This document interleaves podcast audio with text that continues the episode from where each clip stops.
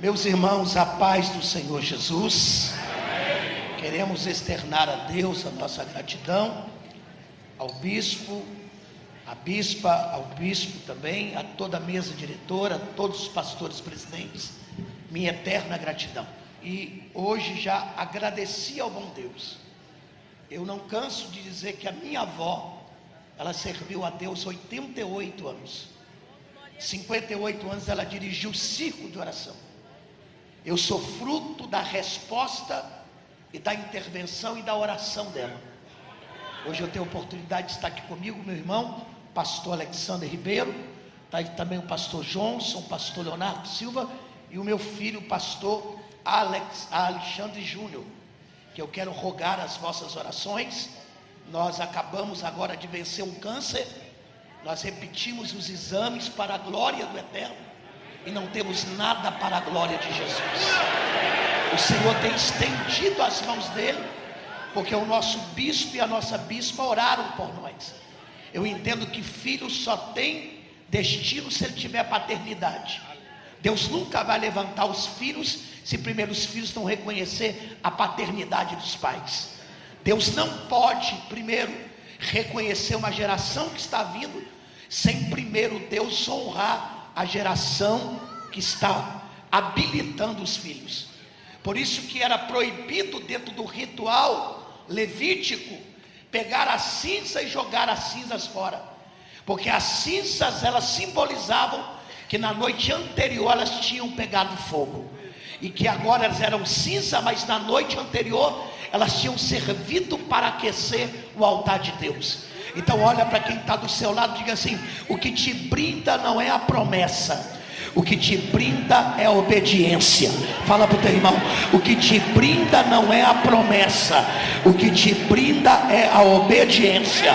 Fala para um ou dois ou três e diga: o que te brinda, o que te levará ao caminho do sucesso não é a promessa, é a obediência.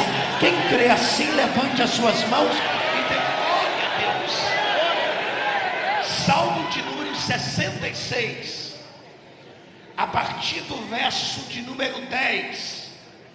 Salmos de número 66, minha gratidão a todos os pastores de verdade. Eu sei que são oportunidades que os céus nos proporcionam. Só os céus pode proporcionar bênçãos e vitória na sua vida. Fala para o irmão assim: o céu está encarregado de, de criar uma porta de exaltação. Fala forte: os céus criará uma porta de exaltação. Você crê assim? Diz assim o Salmo 66, a partir do verso de número 10. Lembrando que Salmos não tem capítulo, mas número 66. Vamos lá. Pois tu, ó Deus, nos provastes, tu nos afinaste como se afina uma prata, tu nos puseste na rede e afligiste os nossos lombos, fizeste que os homens cavalgassem sobre as nossas cabeças, passamos pelo fogo e pela água, mas tu nos trouxeste para um lugar de abundância. Pega a tua mão, diga assim: você vai chegar. Por favor, diga: você vai chegar no teu propósito. Diga para um, dois, três, diga: o diabo, a vida, as pessoas, os seus inimigos, não te impedirá de chegar no lugar da abundância.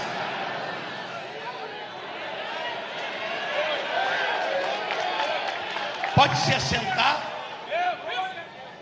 Dos 150 salmos da Bíblia Sagrada, que na verdade são divididos em cinco livros, do capítulo 1 ao capítulo 41 é um livro, do 42 ao 72, o terceiro livro, do 73 ao 89, o terceiro livro, do 89 ao 106, o quarto livro, e do 106 ao 150, eu destaquei o Salmo 66, porque o Salmo 66 é o anseio de todo pastor, de, todo, de toda pastora, de todo ministro, que Paulo lá em Coríntios vai dizer que nós fazemos parte de uma geração que não usa véu, nós somos, fazemos parte, pastor Antônio, de uma geração que o véu já foi rasgado. Nós não somos a geração do véu, somos a geração que demonstra a essência da glória de Deus. E a glória de Deus em nós, pastor Zé Pedro, está dizendo que todos nós queremos chegar nesse lugar do sucesso, nesse lugar da abundância. Se nós pudéssemos soltar e só viver o final do versículo 12, nós voltaríamos para casa hoje felizes de ser e diríamos: Deus foi bom comigo, porque Deus já me colocou no lugar da abundância. Mas o texto, pastor Sóstenes, está dizendo que para chegar neste lugar da abundância, eu tenho que vencer a provação. Ele diz: Deus, tu nos provaste. O que que o texto está dizendo? Que ninguém chega no lugar da vitória, no lugar da porta aberta no lugar do resultado, no lugar do reconhecimento, se ele primeiro não passar pela prova. E quando eu falo de passar pela prova, a Bíblia vai dizer em 2 Reis, capítulo de número 4, que o profeta de Deus, que representava Deus nos seus dias, ele passava pela porta da casa de uma mulher. O texto vai dizer que aquela mulher era abastada em abundância. No entretanto, a Bíblia vai dizer que esta mulher, mesmo ela tendo dinheiro, diz a Bíblia que ela vai fazer um quarto pequeno para o profeta. Ela tinha condições, pastor Davi, de fazer um quarto grande. Mas ela vai provar o profeta fazendo um quarto pequeno para ensinar uma lição para quem quer viver sucesso, para quem quer ser homem de Deus, mulher de Deus, tem que entender que homem de Deus cabe em quarto pequeno. Ele é grande, mas ele cabe dentro do quarto pequeno para provar para aquela mulher que não é o lugar que faz o homem de sucesso, não é o lugar que faz a mulher de sucesso, é o homem de Deus e a mulher de Deus, que ele crê que aonde Deus o coloca, o que é pequeno se torna grande. Eu vim profetizar para ti que tu vai vencer esta provação, e o que está pequeno na tua vida vai abrir espaço para lugar.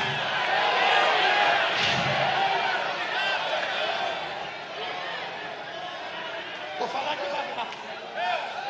O que é pequeno hoje está criando espaço para lugar grande.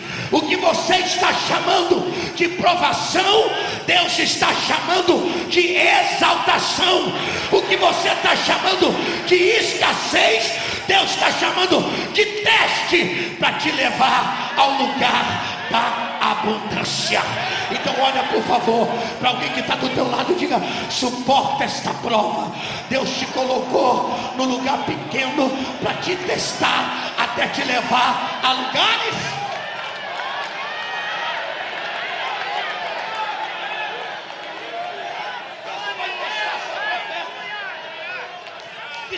Reis capítulo 4, meu irmão. Ele vai pegar um profeta que na cabeça dele ele está em crise. Aí Deus, na crise dele, na provação dele, Deus vai olhar para ele e diz: Quer chegar ao lugar de, de sucesso, Ezequiel? Parece que eu vejo Ezequiel dizendo: Senhor, é o desejo de todo ministro, é o desejo de todo mundo que prega, que ora, chegar no lugar de sucesso. Deus disse: Quer chegar lá? Então, bate papo com osso. Vou falar de novo. Deus disse: profetiza aos ossos. Porque quem pode profetizar ossos, pode profetizar as pessoas. Se você vencer a provação de profetizar para osso, através da tua profecia, Deus vai levantar um exército Diga para o teu irmão, começa profetizando para osso, porque quem profetiza para osso termina profetizando para exército. Eu vim pregar para ti, vai profetizando para aquele um, dois, três, aquele um, dois, três vai virar cinco mil, vai virar dez mil, vai virar vinte mil. Começa sendo fiel nas coisas pequenas, porque Deus te colocará nas coisas grandes.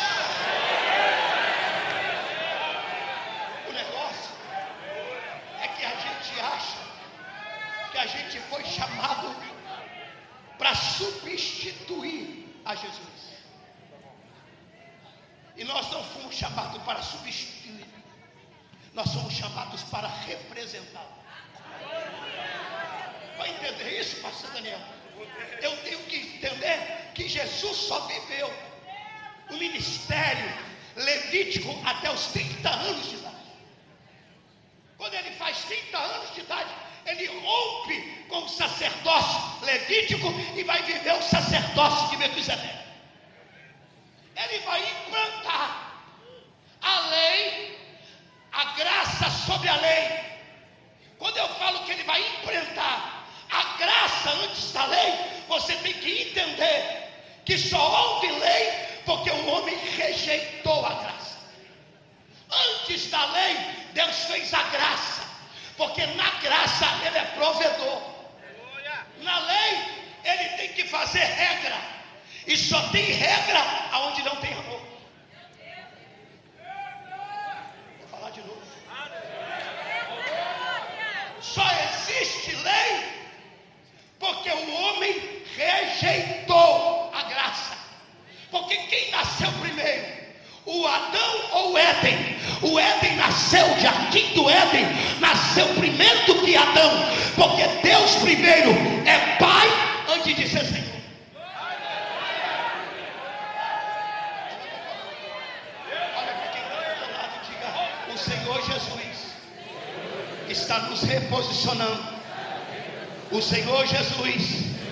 Está nos reposicionando e trazer a gente para o coração do Pai. Diga quando você volta para Deus, como coração de filho, as regras e as leis que colocam sobre a sua vida, a graça renove. Diga aquilo que o primeiro Adão colocou para fora, para dentro, o segundo Adão vai colocar de dentro para fora. Vou repetir: o primeiro Adão pegou o que era de fora e colocou para dentro. O segundo Adão, o último Adão, já usar o termo certo, ele não é segundo, porque senão teria quarto, quinto. Ele é o último Adão. O último Adão pegou o que o primeiro Adão colocou para dentro e colocou para fora. E ele colocou como isso em mudança de sacerdócio.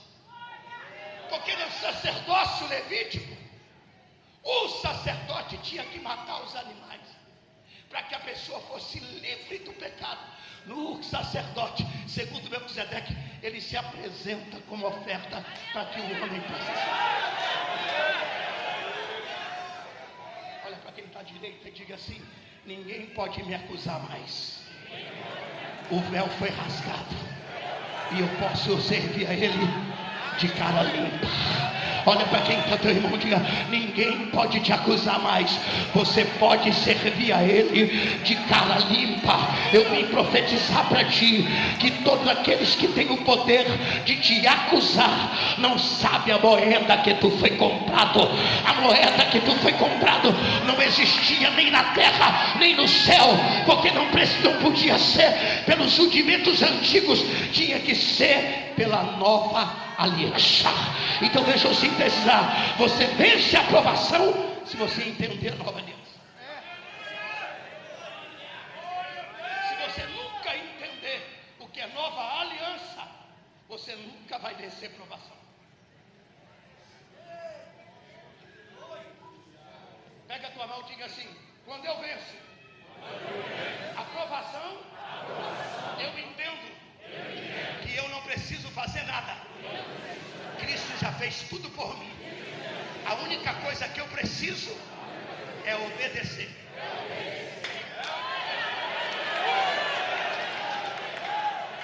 Nós vemos um texto aqui, e eu não posso fugir do texto, porque lá no capítulo 13 de Salmos, lá de, de João 17, o bispo leu e disse assim: Pai, para que a minha alegria seja completa neles. Quando é que a, a, a alegria é completa? Quando eu entendo que Cristo, dentro do sacerdócio de Melquisedeque, ele, pastor, pega a espada que tinha sido colocada para fechar o jardim. E a ordem era essa. A ordem era esta: ninguém pode traspassar a espada. E até Jesus, pastor, nenhum homem traspassou a espada. Mas quando Simeão, em Lucas 2, pega Jesus, o que, que ele diz? A espada vai traspassar sobre ele. O que, que ele está dizendo? Se o homem entender o meu sacerdócio, o caminho do Éden que estava fechado vai se abrir, porque a espada vai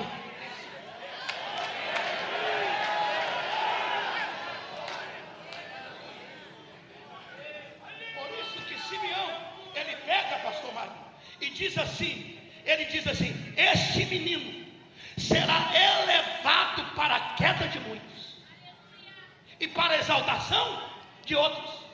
O que, que ele está dizendo? Ele está dizendo que se eu entender que Cristo derramou sangue vertido lá na cruz do Calvário, eu não tenho inimigo, os meus inimigos são vencidos da cruz.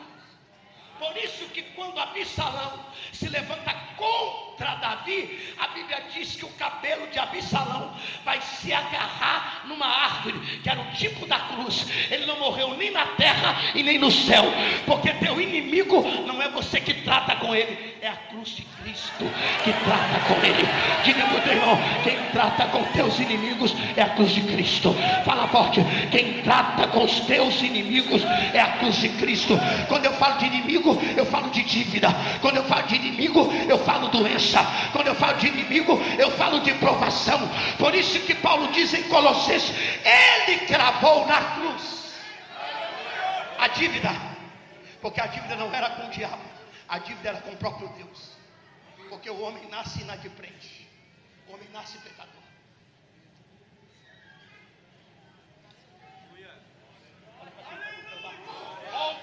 você nasceu inadimplente, mas Ele na cruz pagou a dívida por ti. Ele na cruz pagou a dívida por ti. Você reconhece isso? Que na cruz do Calvário, por isso que Paulo canta e diz: nenhuma condenação há para aquele que está em Cristo Jesus, que não anda mais segundo a carne, mas segundo o Espírito. Levanta a tua mão e diga assim: Eu já venci a provação. Você já o quê? Já vou tomar meu assento, eu tenho juízo. O segundo que ele diz assim: Tu nos deixaste cair na armadilha. Deixaste o quê? Primeiro ele disse que quando eu venço a aprovação, o passo seguinte para chegar no lugar do sucesso são as armadilhas. E às vezes a armadilha ela é divina e às vezes ela é humana. Quando é que a armadilha é divina? É só você olhar para a vida de José. Porque se José, meu pastor Camilo, ele não é desviado do caminho por causa daquele homem que ele encontrou, ele não teria sentado trono. Quem é que criou aquela armadilha? Para aquele homem encontrar para ele e dizer para ele assim: os seus irmãos não estão aqui, está em Dotã. Foi Deus que permitiu armarem, pastor Davi, aquela armadilha. Porque quando Deus permite que a gente caia na armadilha dele, Deus está olhando para o final. Como assim? Porque na armadilha que José cai, os seus irmãos o vendem. Você já ouviu mensagens poderosas? Só tem que antes de vender, o que, que eles combinaram entre si, pastor Antônio? Diga que uma besta fera comeu eles. Quem é a besta fera no texto? O diabo que quer comer o seu propósito, que quer comer o seu sonho, que quer comer sua chamada. A Bíblia diz que depois que eles tramaram, pegaram a túnica, que você já ouviu, mensagens tremendas, e mancharam a túnica com o sangue da besta fera. E por mais de 20 anos, pastor Camilo, aquilo que parecia verdade não passava de mentira. E Jacó chorava por uma mentira, como se fosse verdade. Tem gente sofrendo por circunstâncias da tua vida que é mentira, mas você acha que é verdade. É mentira que você está doente, porque Deus já lhe curou. É mentira que você está caído, porque Deus já te levantou. É mentira que tu está depressivo, porque Cristo resolveu o problema da tristeza, fazendo que a sua lágrima seja a semente do teu 20 anos, pastor. 20 anos. José pegava todos os dias aquela túnica, pastor. E olhava para aquela túnica e dizia: José, José, José, meu filho.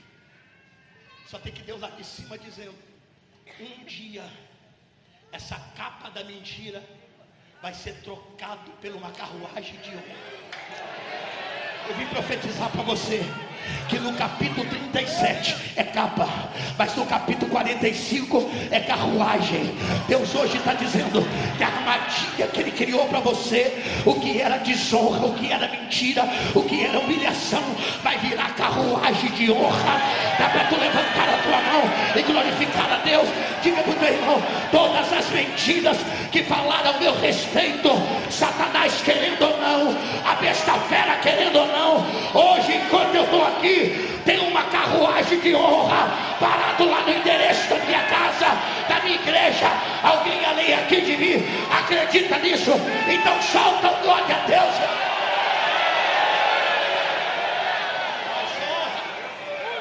Mais honra, só chega para quem tem coragem de abrir mão.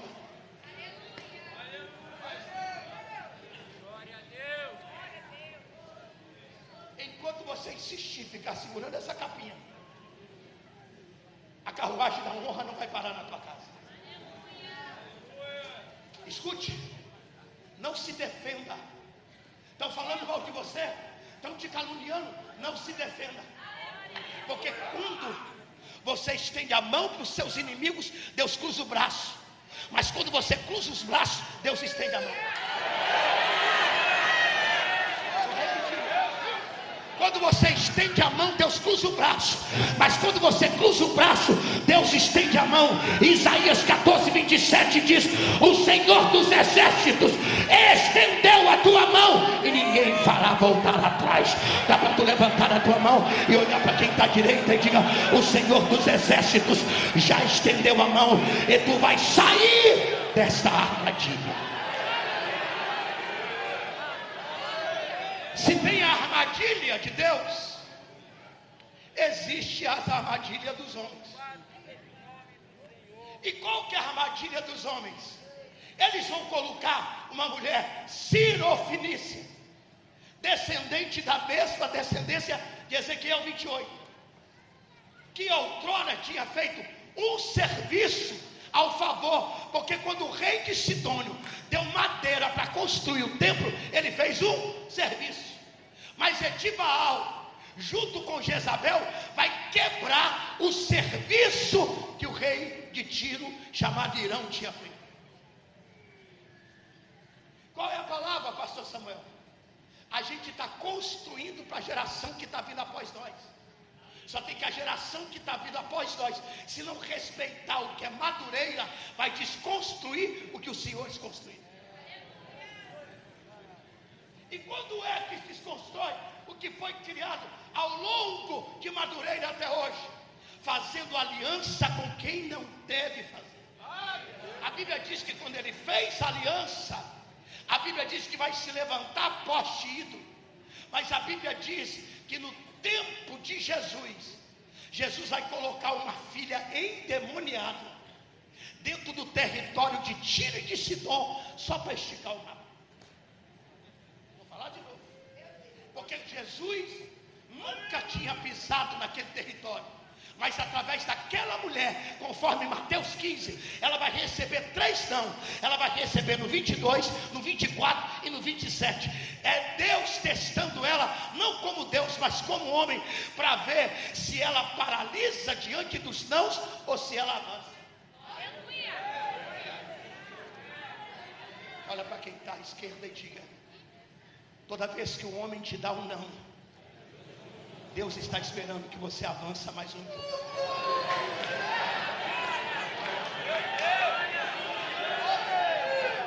E como é que ela avança?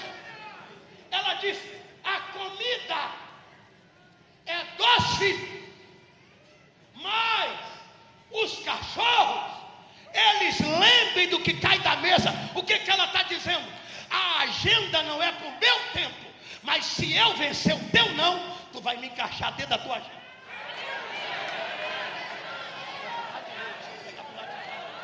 Olha para o teu irmão, diga: a agenda de Deus não era para você nesta noite, mas porque você decidiu avançar, Ele vai te colocar na agenda dele. Ele vai te colocar na agenda dele. Só quem vai entrar na agenda dele, levanta a mão e dê glória a Deus. Fala para o teu irmão: não estava preparado na minha agenda e nem a agenda dele, mas por causa da minha perseverança, Ele decidiu me colocar gentios. Era para quem? Para Israel. Mas a mulher vai voltar para casa sem o milagre? Não. Ela decidiu que ela não pode chamar a atenção de Jesus. O que, que ela faz?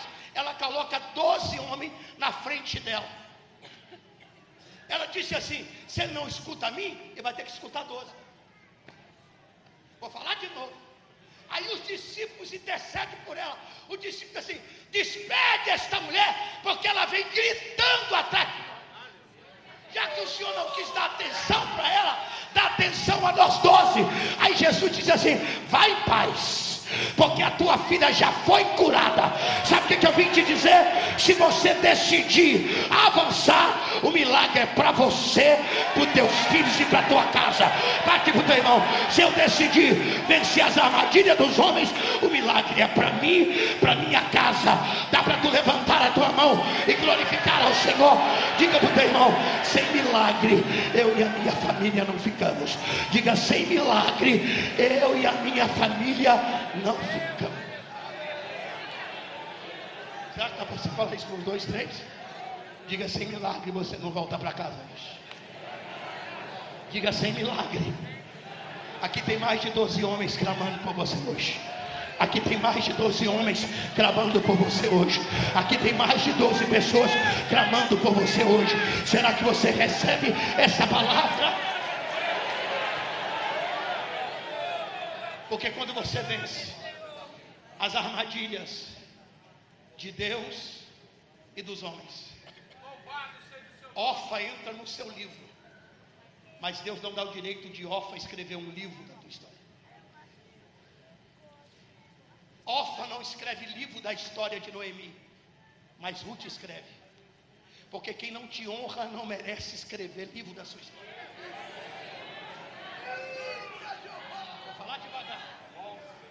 Quem não te honra, pode até entrar dentro do seu livro, porque vai te abandonar por causa da provação e por causa da armadilha.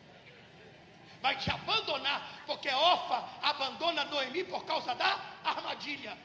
Ela diz assim: Tu não tem mais ventre, então eu vou seguir o meu caminho, mas Ruth não. Ruth pega na mão de Noemi e diz: Não me inques para que te deixe, não me obrigue a te seguir. Aonde quer que morreres, morrerei eu e ali serei sepultada. Sabe o que ela está dizendo? Segura firme, Ruth, segura firme, Noemi, porque você vai tirar esse nome de Mara e vai voltar a ser ditosa, feliz, porque essa provação vai passar, essa armadilha vai passar. Quem crê que vai passar, dá glória. Para chegar nesse lugar de sucesso. Terceiro, eu tenho que vencer a carga que colocam sobre a minha vida. A carga que colocam qualquer sobre a minha vida. E às vezes A carga que colocam sobre você é pelo encargo que você carrega. Porque se você não fosse pastor, não fosse pastora, não fosse bispa, você não passaria pela metade da guerra que você vive. A metade da guerra que você carrega é porque você leva o título de ministro da nova aliança dispenseira. Se você não fosse o que você é, e isso que a gente tem que entender, que a aprovação não tem a ver comigo, tem a ver com o que eu carrego. Não tem a ver comigo, tem a ver com o que, que eu carrego. Porque Deus decidiu o dia que ele te separou a obreiro, pastor, bispo da casa dele, ele te deu o reino e ele decidiu pegar o reino que é dele por dentro de você. Lucas 17, 20. Quando perguntarem acerca do reino, diga que o reino está dentro.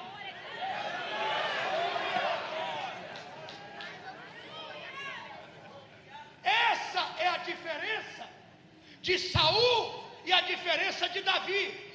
Davi nunca buscou, Saul nunca buscou arca, porque quem quer governo não busca arca, só quem quer sacerdócio busca arca.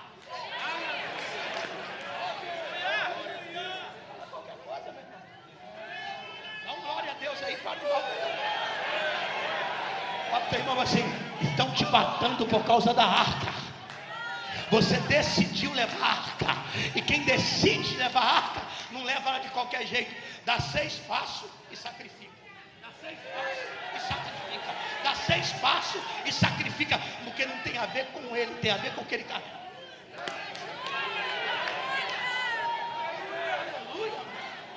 Aleluia! Por que estão tentando te calar? Porque o que você carrega, o seu cântico incomoda alguém, a tua pregação incomoda alguém, o teu aleluia incomoda alguém, tem a ver com o que você carrega.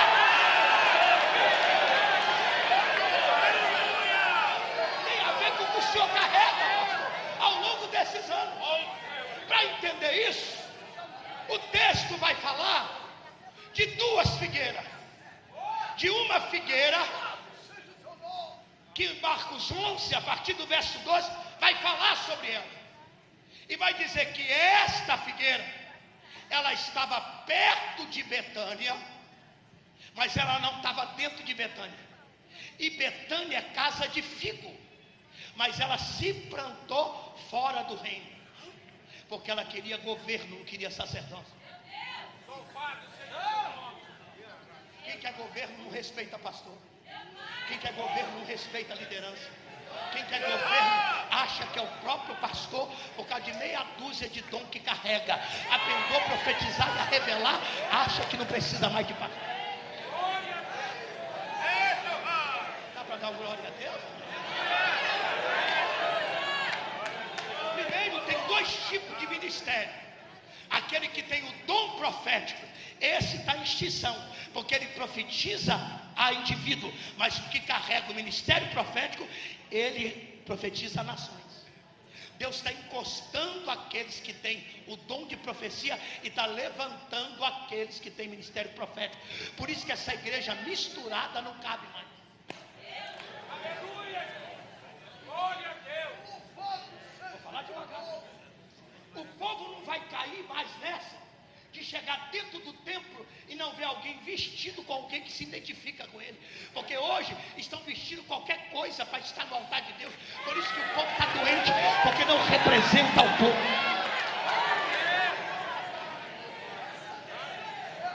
É a figueira. Aí vai ser a primeira vez no Novo Testamento que Jesus, bispo, vai agir com a palavra de juízo. Pastor, porque ele diz assim: nunca mais saia fruto de ti. Aí a gente pergunta, mas se não era tempo de figo, o texto informa isso. Por que, que Jesus amaldiçoou aquela figueira se não era tempo de figo? Porque ela denunciava a Deus que ela não tinha. Ela tinha folha, mas não tinha fruto.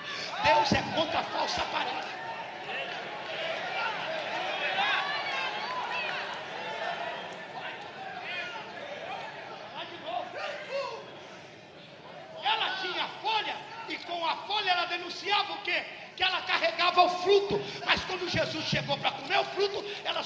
Folha. Jesus está descendo em alguns arraial, e ele está vendo que tem gente que só tem folha, mas quem tem fruto aqui hoje, ele vai dar uma diferença.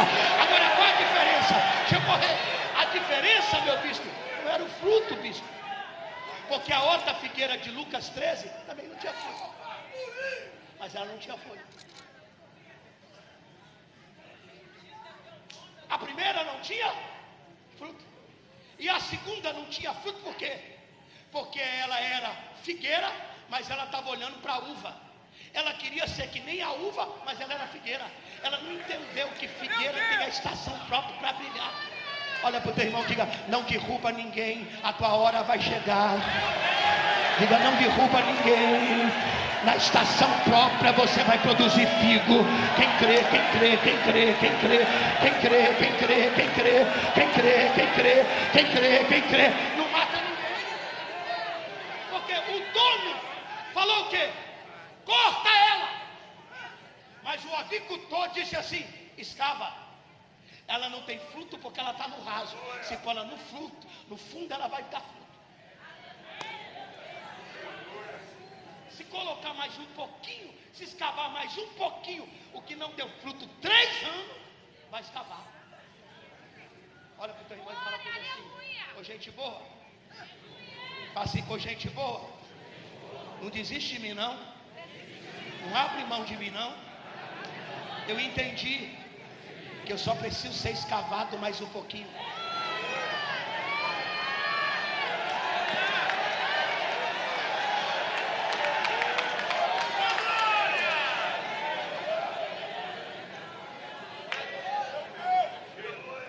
Por causa daquilo que é raso em nós.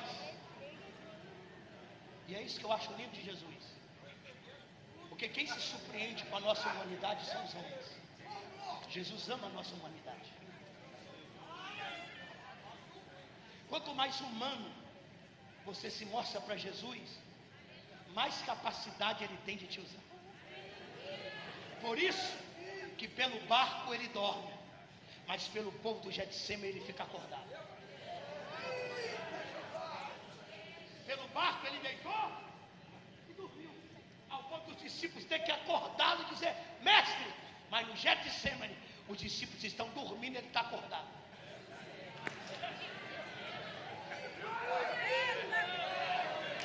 Olha para o teu irmão, diga: pelas tuas coisas ele não dorme. Pelas tuas coisas ele dorme, mas por você ele vela, para que a palavra cumpra. Alguém aqui crê no que eu estou pregando? Alguém aqui crê no que eu estou pregando? Alguém aqui crê no que eu estou pregando? Diga assim: para ele, para Jesus, você vale mais do que as coisas.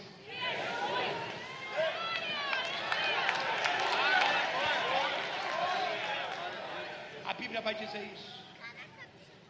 Que Zebedeu, quem é Zebedeu? Quem é Zebedeu?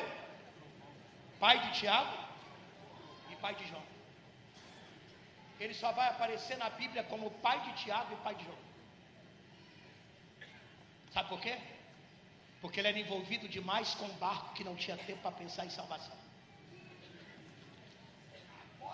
Tem gente que está envolvido demais com um barco que tem perdido a salvação.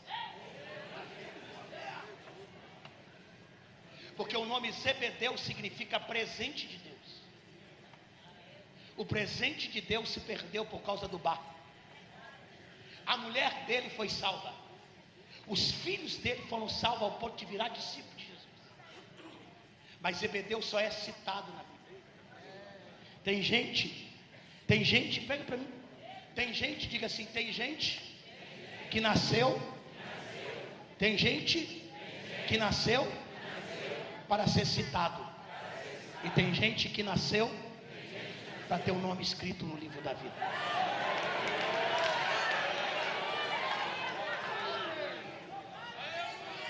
Zebedeu é citado em Mateus, em Marcos, em Lucas e João, mas não é lembrado no livro da vida porque ele se perdeu com os barcos. Minha palavra é simples. Deus te trouxe hoje à noite na abertura desta convenção para te trazer uma palavra simples. E eu vou desafiar você aí mesmo. Eu só quero que você respeite como um profeta de Deus. Você sabe que faz tempo que você trocou o seu chamado pelo barco. E hoje Deus está dizendo: queima esse barco e volta para o seu chamado. Aleluia! Queima esse barco. Esse barco simboliza muitas coisas na sua vida. Esse barco simboliza muita história na sua vida. Lá em Belém do Pará está ali o meu filho. E eu disse para ele: se o pai morrer, só cumpra um sonho, um projeto que o pai tem. Todos os dias a igreja Madureira de Belém tem um restaurante no centro da cidade. A gente dá 150 quentinhas, 750 por semana. E qual a nossa função? Não é mostrar que a gente está tirando do muito ou do pouco que a gente tem, mostrando que a igreja de Jesus está cumprindo em simplicidade o que nós nascemos, metemos fogo no nosso barco e decidimos visitar os que estão presos e dar comida para quem tem fome. Isso é reino de Deus. Será que você pode aplaudir?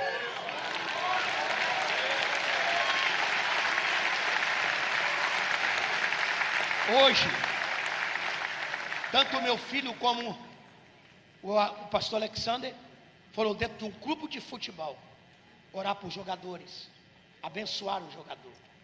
Existe um jogador que joga no Flamengo, que até os 23 anos ele era ninguém. Ele era o quê? Ninguém. E um dia alguém bateu o pé no caminho da mãe dele, crente da igreja, e diz: O teu filho vai ser um dos maiores provedores da casa de Deus e da tua casa. Deus decidiu pegar esse menino que jogava na vaza em Belo Horizonte até 23 anos de idade, pôr ele como artilheiro do Flamengo e fazer ele ganhar um salário de 650 mil e ajudar o reino de Deus e a casa dele, porque o reino de Deus, quando o homem não financia, Deus pega até o corvo para financiar o projeto dele. Dá para tu bater palma? Deus faz isso. Deus faz isso. Olha para quem está do teu lado e diga: Hoje eu decidi voltar para o meu chamado. Fica de pé onde você está. Você que precisa voltar para o seu chamado. Você que precisa hoje queimar esse barco. Você que hoje precisa abandonar alguma área da sua vida. Você que precisa dizer: Eu vou vencer a armadilha, eu vou vencer a aprovação, eu vou queimar o meu barco e eu vou abrir a mão do chamado. Eu vou voltar para o chamado. Dá um sinal com a sua mão. Dá um sinal com a sua mão, você que precisa, assim como eu. Quando o Alexandre Júnior começou, pastor, é, pastor Sóstenes, e ele já esteve lá na igreja do seu irmão várias vezes. Ele já foi em países que eu nunca coloquei o pé. Ele já pregou no Canadá, já pregou nos Estados Unidos sete vezes. Eu não tenho nem visto. Sabe por quê? Porque um dia Deus falou com a minha avó: até a quarta geração eu vou pegar e vou soprar o nome. Esses dias eu fui pregar na igreja com a minha avó, dirigiu o ciclo de oração, 58 anos, pastor. Aí quando acabou o culto, o irmão Firmino me chamou de canto, trouxe um monte de envelope daqueles da Assembleia de Deus antigo, e falou comigo assim: negão, baixa a bola, você não tem nada, você é resultado do sacrifício da tua avó. Aí eu sentei e chorei. Porque quando eu peguei o envelope, pastor, estava escrito meu dízimo e a minha oferta pelo meu neto Alexandre. Meu dízimo e a minha. Sabe quantos anos ela fez isso? 14 anos. E hoje eu estou aqui pregando na convenção como fruto do sacrifício que ela deu lá atrás. Será que dá para você glorificar a Jesus? Será que dá para você glorificar a Jesus? Dá um glória a Deus e aleluia aí. Tem coisa, pastor Daniel, que a gente está tentando abrir no braço. Mas ela abriu com a porta do sacrifício. Ela bateu. E é o único sacrifício, não fazendo uma exegese errada, que Deus aceitou o sacrifício humano, porque ela não levou ele como sacerdote, levou como oferta. Eu digo, eu trago o meu filho como devolvido ao Senhor, e Deus gostou. Deus disse: através desse cara, eu vou abrir a porta do Nazereado. Dá um glória a Deus e aleluia. Através desse cara, diga para o teu irmão assim: o teu pai e a tua mãe, se ele não criou, você vai criar para os teus filhos. Porta aberta, diga porta aberta, provisão, livramento. Diga para o teu irmão assim: não tem a ver com você, tem a ver com a geração que está atrás de você. Será que dá para você levantar a tua mão e glorificar a Deus? Será? Diga para o teu irmão, por favor, eu vou devolver a palavra ao bispo. Não tem a ver com você, tem a ver com a geração que está atrás de você. Bate na mão que eu dois ou três. Minha bispa não tem a ver com a senhora. As mulheres feridas que serão saradas em novembro não tem a ver com a senhora. Tem a ver com o encargo que a senhora carrega. Porque se Eva rasgou a matriz, Deus vai usar Maria para consertar. Aleluia! Se uma mulher rasgou a matriz e após Eva, por isso que quando Jesus se apresenta para a mulher pecadora, ele se apresenta como jardineiro, porque a primeira Eva, a primeira Eva tinha rasgado o jardim por causa da cobra. Ele disse: se a cobra tirou o jardim, eu uso o jardineiro para devolver o jardim. Dá um glória a Deus e aleluia. Dá um glória a Deus. Dá um glória a Deus e aleluia. Diga para o teu irmão, não tem a ver com você, meu irmão. Tem a ver com a geração que está atrás de você. Diga, você não pode parar. Você não pode desistir. Você tem que vencer essas noites escuras, essas angústias, essas aflições, essa batalha que você tem no teu secreto. Não tem a ver com você. Tem a ver com seus netos. Tem a ver com seus filhos. Tem a ver com as suas filhas. Porque a Bíblia não está errada gramaticalmente. E na Bíblia está escrito: crer no Senhor Jesus Jesus e será salvo tu e a tua casa.